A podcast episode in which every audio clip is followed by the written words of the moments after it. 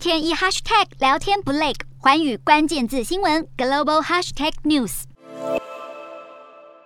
北韩疫情大失控，一连几天新增发烧病例都是数十万例起跳。北韩领导人金正恩在劳动党政治局会议中，气得飙骂官员危机处理能力不足，强调未来要加倍努力稳定疫情大流行的情势。但尽管要求药局二十四小时不打烊，加强动员防疫人员，还是无法解决北韩疫情最大的问题，也就是药物短缺，加上无人接种疫苗。世界卫生组织专家警告，新冠病毒在未接种疫苗的人群中快速传播，将提高出现新变种病毒的风险。北韩面临医疗资源不足的困境，南韩尹锡悦政府迅速释出善意。透过外交管道表示愿意提供新冠疫苗和医疗物资，没想到却遭北韩已读不回。平壤政府过去一直不愿意接受国际提供疫苗，但如今疫情失控，虽然不理南韩，也不得不拉下脸来和中国求救。不过目前还不清楚北京能够提供多少援助。另外，尽管表面上对疫苗兴趣缺缺，据传北韩在二零二零年曾经引进俄罗斯制造的疫苗给官员施打。